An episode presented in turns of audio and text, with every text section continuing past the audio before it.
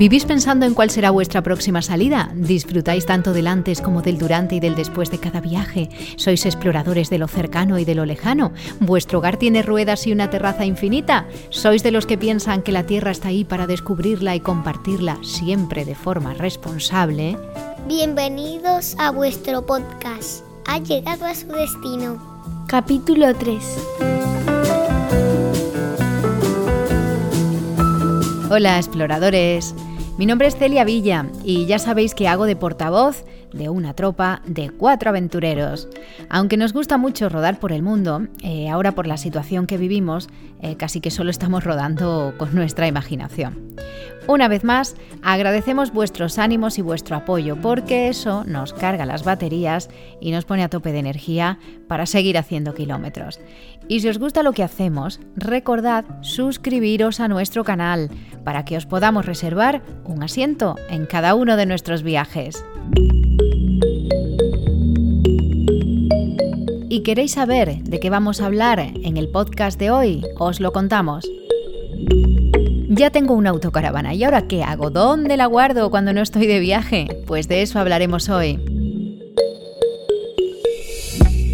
También hablaremos de los pros y contras de ir a contracorriente, viajando en verano a la montaña y en invierno a la playa.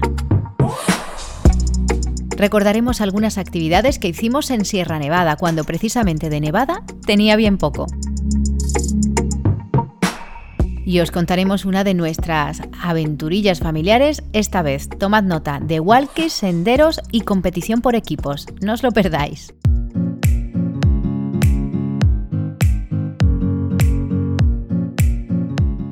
Nuestro sueño, como el de muchos de vosotros, es pasar el mayor tiempo posible haciendo kilómetros, eh, durmiendo cada noche donde nos pida el cuerpo y ver un amanecer distinto cada día. Nuestro sueño es seguir alimentando la curiosidad y explorar en todos los sentidos.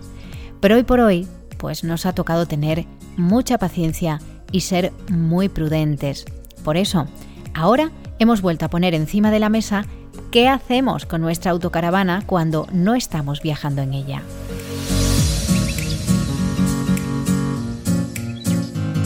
Cinco, seis o siete metros de fachada, valorados en unos pocos eh, miles de euros, y una necesidad de no querer perder el contacto visual con ella.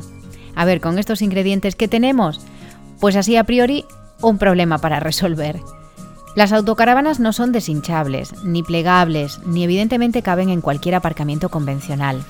Por otra parte, no pasan precisamente desapercibidas para los amantes de lo ajeno o los amantes del vandalismo gratuito, por llamarlo de alguna manera.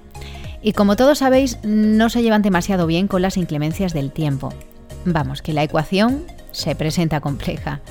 A nosotros, desde antes de comprar la autocaravana, ya nos preocupaba no tener claro qué hacer con ella cuando no estamos viajando.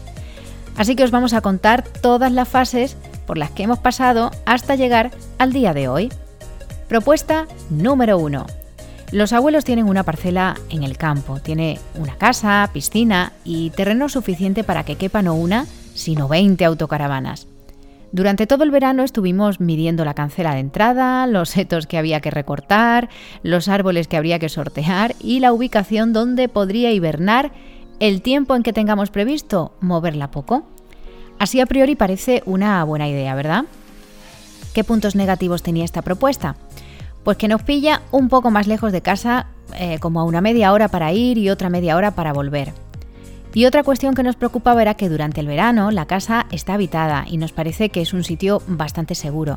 Pero claro, al llegar el invierno aquello queda más solitario y nos preocupaba precisamente esa soledad y todo lo que conlleva. Había que instalar algún tipo de alarma o vigilancia para protegerla, porque, eh, a ver, es viejita, pero que tampoco se merece que la dejemos tan sola, la pobre.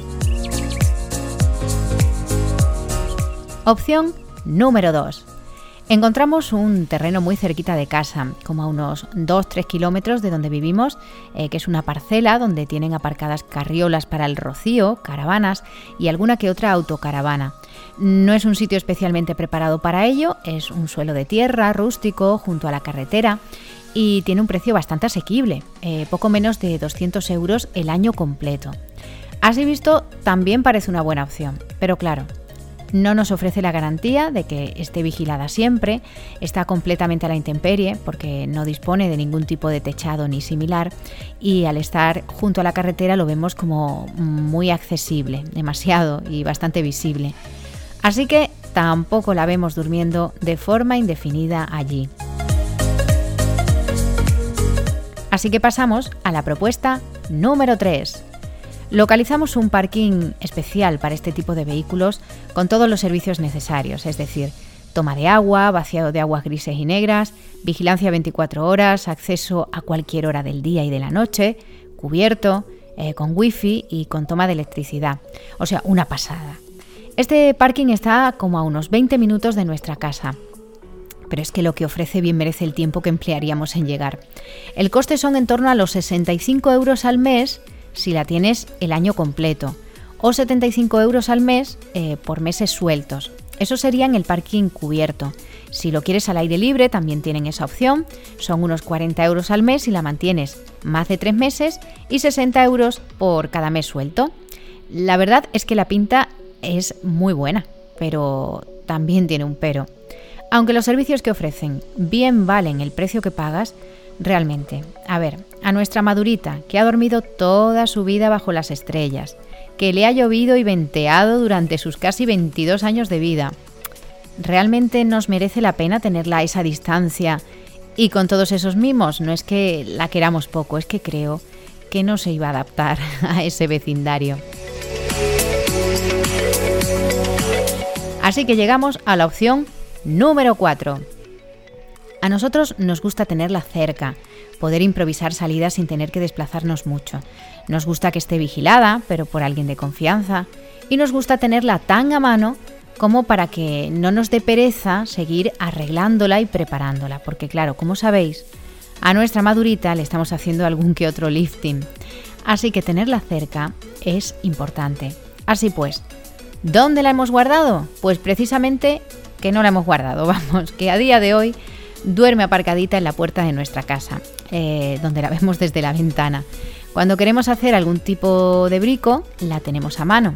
El día antes de salir podemos enchufar la nevera, la cargamos de agua desde nuestra propia casa. En fin, esta es la opción que a día de hoy, por nuestras circunstancias, hemos elegido, pero que no quiere decir ni que sea la definitiva, ni que sea la mejor opción. Cada uno imaginamos que tiene sus prioridades. Así que tenéis carta blanca para contarnos qué hacéis vosotros, dónde la tenéis aparcada cuando no viajáis. Ya sabéis que podéis mandarnos un mensajito directo a través de nuestra cuenta de Instagram o escribirnos a ha llegado a su destino gmail.com.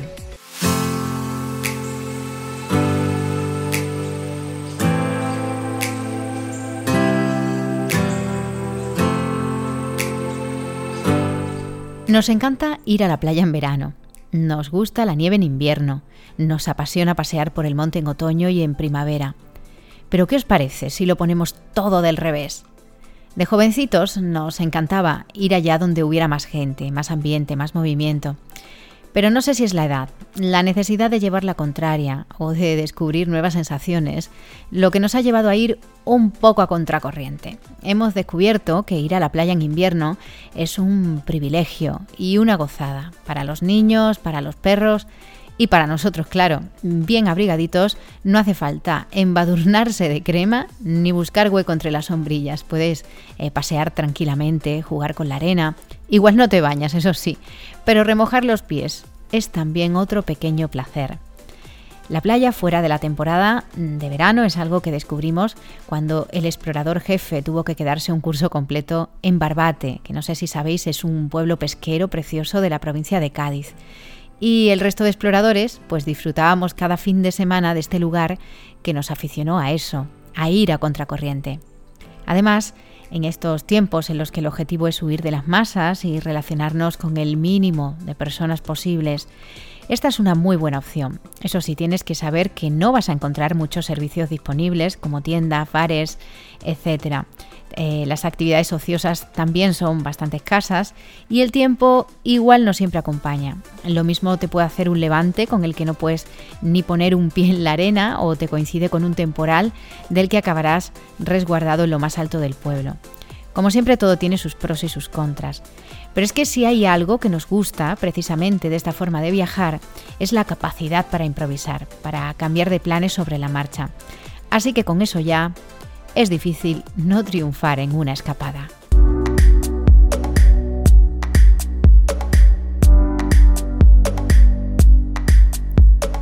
Y en esa línea de ir a contracorriente os vamos a contar uno de nuestros viajecitos improvisados de este verano. Buscando tranquilidad y huyendo, como decimos, de las masas, nos plantamos en pleno mes de agosto en Sierra Nevada, que bien podría llamarse en esa época Sierra Pelada. Y no es porque sea precisamente fea, porque la verdad es que la imagen que nos trajimos es de un paraje de una belleza brutal. Eso sí, de nieve solo pisamos un nevero, que para los que no lo sepáis son esa especie de, charcos de nieve que quedan después del deshielo. Esta vez no fuimos en autocaravana porque todavía no habíamos fichado a nuestra madurita y optamos por un apartamento en pleno Prado Llano, que es la propia estación de esquí. Por si no lo sabéis, Prado Llano es el núcleo urbano más alto de España. Está ubicado a unos 2.000-2.100 metros de altitud, aunque pertenece al municipio de Monachil, que está pues, un poco más cerca de, Granada, ciudad. Nunca habíamos estado en Prado Llano sin nieve, nos parecía increíble estar allí y no verlo todo vestido de blanco es realmente impactante porque la visión es como, como si estuviéramos en otro planeta. La experiencia fue lo que buscábamos, tranquilidad, silencio y hacer alguna que otra rutita después de llevar tantos meses sin salir de casa. Eso fue como un balón de oxígeno para nosotros. Y aunque hicimos varias rutas, eh, os queremos contar la experiencia más increíble que vivimos, que fue la de subir al Veleta, al pico del Veleta, que es el segundo pico más alto de, esta sierra de Sierra Nevada detrás del Mulacén y además es el tercer punto más alto de la península, por detrás del Aneto. O sea que primero estaría el Mulacén, luego el Aneto y luego pues el Veleta, sin tener en cuenta el Teide que está en, en las Islas Canarias. Para subir eh, al menos personas con una forma física regulera, como la nuestra, lo mejor es hacer uno, uno de los tramos eh, desde Pradoyano, desde la estación, hasta Borreguiles en el telecabina. Luego tomar un telesilla hasta la parada eh, que se llama Posiciones del Veleta y de allí ya se sube a pie hasta el propio pico. Puedes hacerlo a través de una especie de pista carretera que en su día quiso ser la carretera para tráfico rodado más alta de Europa. Eh, de hecho, lo era, ¿no? Se construyó en los años 30, pero al ser declarado este entorno como parque nacional, evidentemente era incompatible mantener este tramo de carretera permitiendo que pudieran subir vehículos motorizados. Al menos la pista hoy por hoy sí que hace más llevadera la subida, eh, aunque va en zigzag, eh, y permite a los ciclistas tener la experiencia también de subir al veleta. Eso sí, tenéis que armaros de paciencia y coger fuerzas, porque desde que dejamos el telesilla son como unos 4 kilómetros y medio de subida en los que hay que salvar un desnivel de unos 400 metros. Pero os aseguro que la sensación de llegar a la cima es indescriptible. Estar casi en el techo de la península es eh, alucinante. Las vistas increíbles. Se puede ver Granada allá abajo, a lo lejos, y el mar Mediterráneo al otro lado. De verdad que es una sensación que bien mereció la pena la subida. En nuestro caso, habíamos cogido una visita guiada con los monitores del Centro de Interpretación El Dornajo, eh, el Centro de Interpretación del Parque Natural de Sierra Nevada, que se portaron genial y que nos dieron muchos ánimos y nos ayudaron mucho con los niños, porque para nosotros fue todo un reto subir y bajar hasta ese punto tan alto con dos niños eh, al final nuestros pequeños recibieron un aplauso de todos los que íbamos en la expedición porque nos dijeron que habían sido unos valientes y que habían aguantado como unos bravísimos exploradores que son. Eh, porque además la subida la hicimos por, la pista eh, que os comentaba, pero la bajada nos dieron la opción de hacerla por un itinerario mucho más técnico que era por la ladera de la montaña. Así que lo dicho, apuntad esta experiencia porque lo que vivimos os aseguro que lo guardaremos como un momento muy especial. El siguiente reto sería subir al Mulacén, pero claro, eso ya, eso ya son palabras mayores. Deciros que aunque nosotros no fuimos en esta ocasión en autocaravana, eh, sí que existe un parking para autocaravanas donde se puede pernoctar y que fuera de la temporada de invierno también se puede parar en la zona eh, conocida como Olla de la Mora, que es una zona además eh, eh, que en invierno cuando hay nieve eh, solemos frecuentar porque es un área recreativa donde pues puedes estar con trineos y puedes pues estar tranquilamente jugando con la nieve. es mucho más sencillo estar allí con las familias y con niños que ir a la estación de esquí si tu intención no es esquiar. En fin, que con esta experiencia eh, nos reafirmamos en nuestra teoría de que ir a contracorriente, como hicimos nosotros, tiene sus ventajas.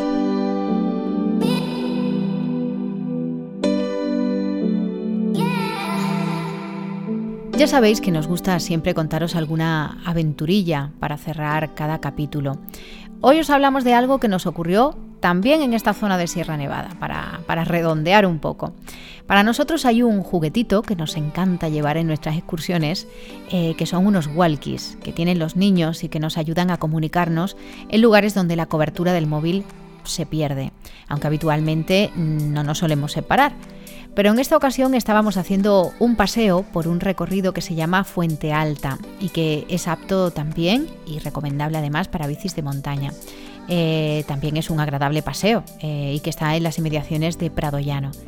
Como la ruta era circular, quisimos hacer un juego, que era separarnos por equipos y cada equipo tomar el camino en un sentido diferente para encontrarnos, pues yo que sé, más o menos a mitad de la ruta y ver si éramos capaces de sincronizarnos y encontrarnos en un punto que habíamos marcado en el mapa.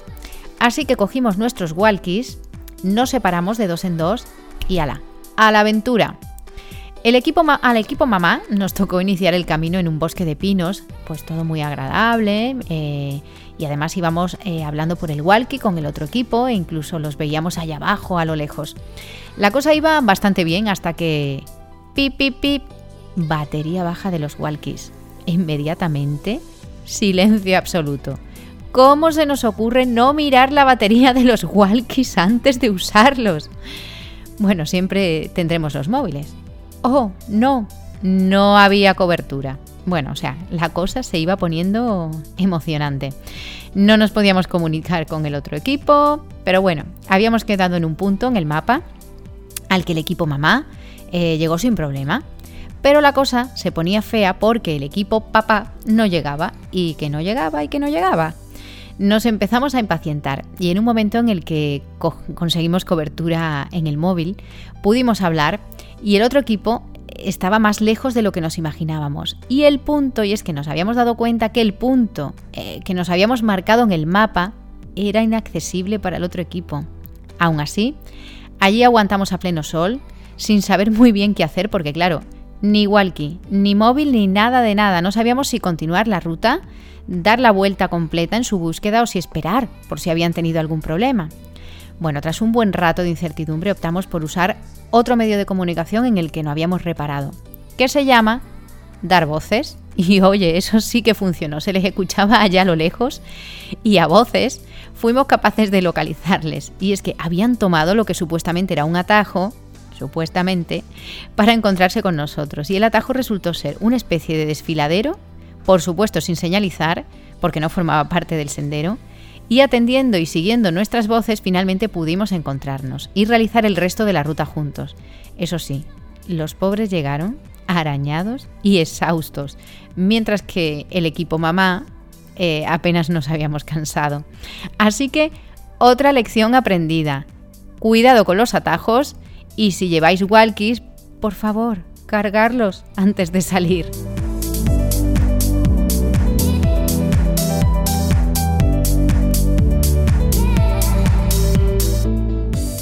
Y hasta aquí este tercer podcast con el que hemos querido compartir algunas de nuestras experiencias e historias. Gracias por acompañarnos en cada capítulo. Ya sabéis que si queréis, os reservamos el mejor asiento para seguir explorando con nosotros. Os recomendamos que estéis atentos porque en cualquier momento regresaremos para deciros, ha llegado a su destino.